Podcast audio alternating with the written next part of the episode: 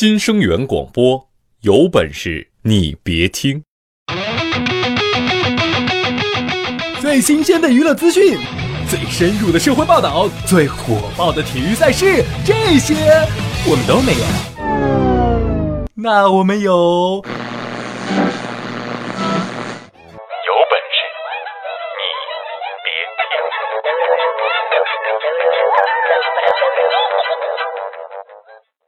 听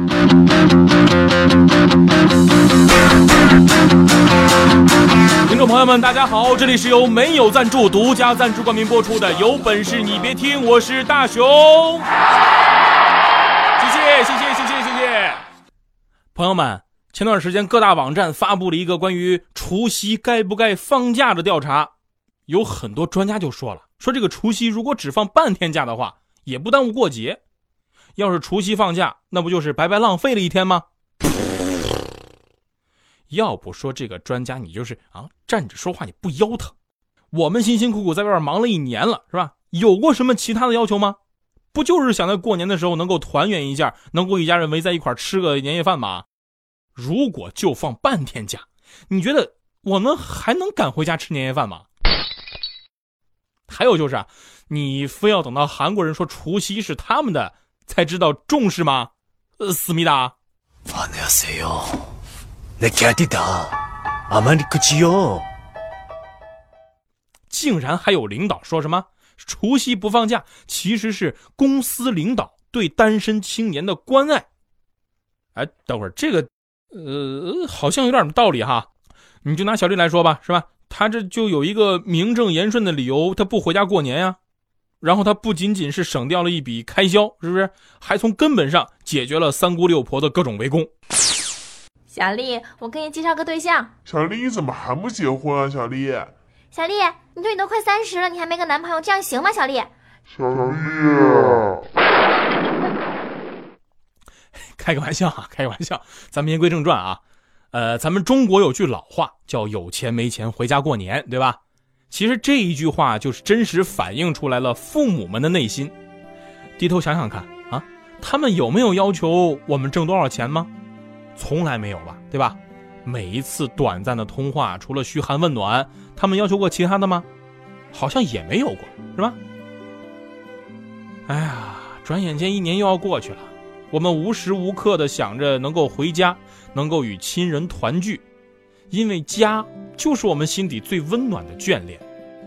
所以今天，我们就跟大家一起来聊一聊回家的诱惑。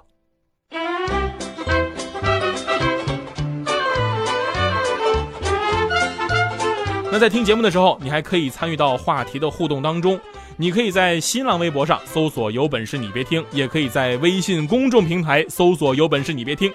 如果你的回复足够精彩的话，我们会发布在第二天的微信平台上，你还有机会得到我们提供的精美小 U 盘哟。那么问题来了，今天的话题就是：如果除夕不放假，你怎么办？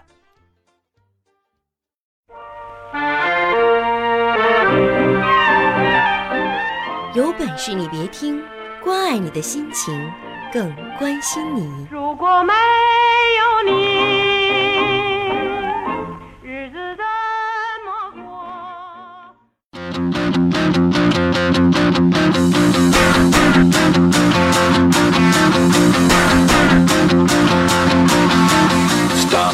好，欢迎回来，这里是有本事你别听，我是大熊，咱们继续来聊一聊回家的诱惑。据说那些所谓的专家对于除夕放不放假呢是这么说的：说除夕不放假那是回归传统，为什么呢？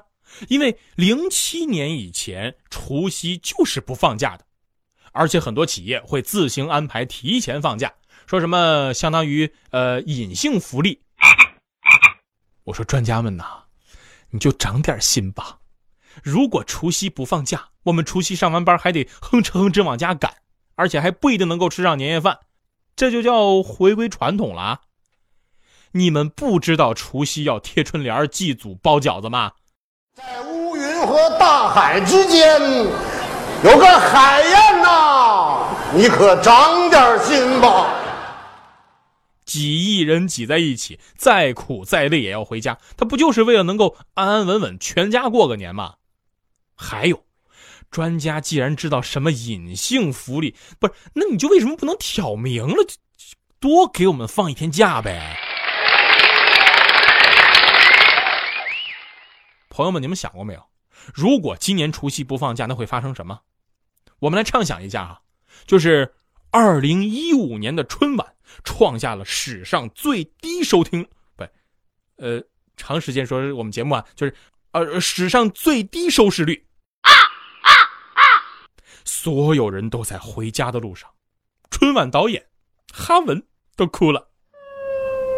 讨厌，人家收不住嘛。所以，如果除夕不放假，我们还看什么春晚呢？啊，我就想直播看看假日办他们上班工作的场景。强烈要求，我想也没有多少人吃年夜饭了，不都在火车上吃着泡面，然后初一往家赶吗？找点空闲，找点时间，领着孩子常回家看看。出去就算了。妈妈准备了一些唠叨，爸爸张罗了一桌好饭。出去就算了。生活的烦恼跟妈妈说说，工作的事情跟爸爸谈谈。出去就算了，算了，算了。常回家看看，回家看看，哪怕帮妈妈刷刷筷子、洗洗碗。老人不图儿女为家做多大贡献，一辈子不容易，就图个团团圆圆。出去就算了。怎么样？我们团队的大合唱是不是很有冲击力？是不是能够直击灵魂？要不要我再来两句啊？开个玩笑，你看把你们吓的。呃，我们继续说回家哈。我记得去年除夕那天呢，大概下午六点多时候，我下班了啊，终于下班，开着车我就拼命往家赶。结果车在停车场呢堵了半个小时，大街上堵了两个小时，环线上又堵了三个小时。当我打开家门，发现我媳妇儿一个人躺在沙发上，饿着肚子就睡着了。此时此刻，电视里传来：“感谢现场所有的嘉宾，感谢电视机前的观众朋友们。二零一四年中央电视台春节联欢晚会到此结束，亲爱的朋友们，明年再见。”此刻我就想说：除夕这么重要的一个节日，你们说不放就不放。还有王法，还有节操吗？春晚收视率降低，老子可不答应！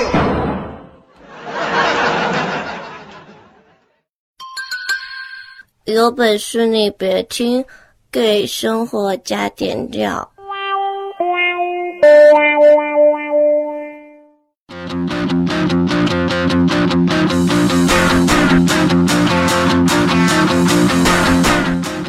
好，欢迎回来，这里是有本事你别听，我是大熊，咱们继续来聊一聊回家的诱惑。朋友们，其实说到底啊，这个除夕年夜饭，它代表的不仅仅是一种习俗，更多的呢是我们情感的寄托。而且咱们自古就有一种乡愁，对吧？老话不是说了吗？路从今夜白，月是故乡明。那接下来呢，咱们就说一说回家的那些有趣的事儿吧，好吧？呃，轻松一下啊，咱们说一些有趣的事儿。说到回家，你们首先想到的是什么？反正我首先想到的是抢票。哎，朋友们，他让我上网去买票，他三天三夜没睡觉。这个网上订票真难受，一共十三道步骤，登录失败，网络忙啊！他急得掉了十斤肉啊！唉，据说从网上抢到票的几率只有百分之九，也就意味着会有很多人因为抢不到票而选择一些很奇葩的交通工具。这让我就不禁想到一个很火的笑话，说有的人远在他乡，但是特别爱老婆。他就牢记“一骑绝尘妃子笑，千里走单骑”，想让在家里边的妻子呢高兴，他就骑摩托车回家了。有的人呢，受这个“雪满天山路，长途更短途”诗句的启发，他就在每个城市间乘坐短途公交车，把回家的路化整为零，人在旅途顺利到家。请后门下车，下车请走好。有的人呢，受这个“牧童归去横牛背”的影响，买不到票就买头牛，哎，反正在农村里面有用得上，是吧？骑上牛背，踏上回家路了。有的人就受脚踩香蕉皮，滑到哪里算哪里的毒害啊！呃，既然那么远的回家路，肯定不能靠踩香蕉皮和西瓜皮吧？就踩着滑轮哎，一步一步也就滑到家了。当然，这只是个笑话啊。在现实生活当中，我们在回家的这个路上，这个旅途当中，总会遇到一些有趣的事儿。记得有一回呢，我跟豆豆出差刚回来，在火车上面，我们对面呢坐着几个哥们在聊天，其中一个就说呀：“我老婆读完《快乐的兄弟俩》这本书之后，就就生了一对双胞胎。”另一个就说：“你你那算什么？我老婆读了大仲马的《三个火枪手》，生下来三胞胎。”这时候我就看豆豆在那坐立不安，脸色发白，我就问他：“豆豆你怎么了？这是不舒服呀？怎怎么了？”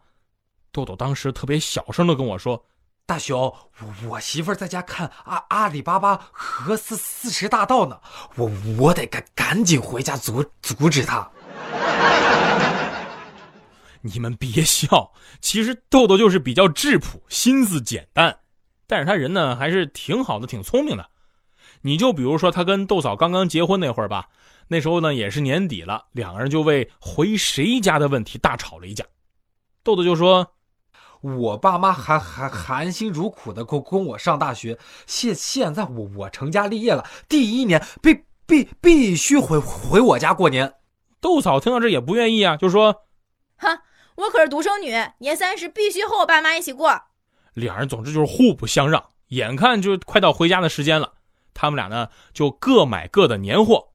临走的时候，豆豆还说：“你你给我等等等等着，等等我回回来再再再说。”然后他俩就都憋着气上了车，到家之后才发现，豆豆去了豆嫂家，豆嫂去了豆豆家。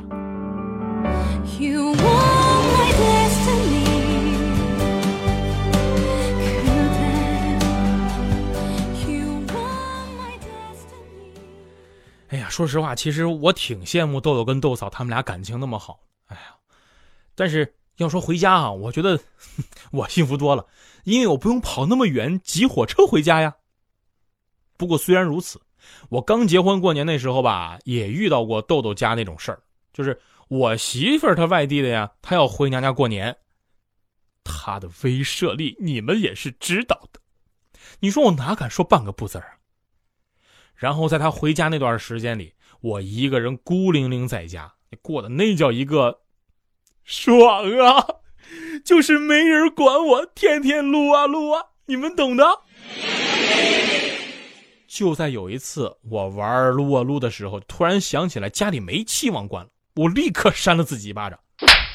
靠，玩个游戏都不能专心，我还能干什么事儿？有本事你别听，你本来就很逗。Only you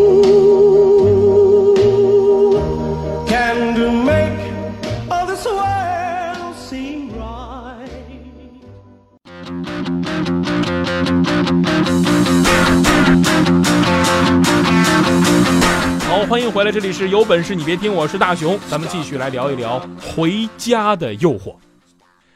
节目开始的时候，咱们也说了，有钱没钱回家过年是吧？回家过年，过年回家，在咱中国人的心里边，始终有那么一个结，一个晚了几千年的结，它是一根无形的绳子，一端是你的心，另一端就是你的那个家。也许这根绳子呢是除夕的饺子，因为你知道每年这个时候，在家里总有人会为你预备好碗筷。也许这根绳子它就是浓浓的乡愁，无论世事变迁还是现实的喧嚣，让你的心底难以平静。但是有一点可以肯定，这根绳子拴着的是团圆和平安，拴着的是永远的思念。所以今年过年，你回家吗？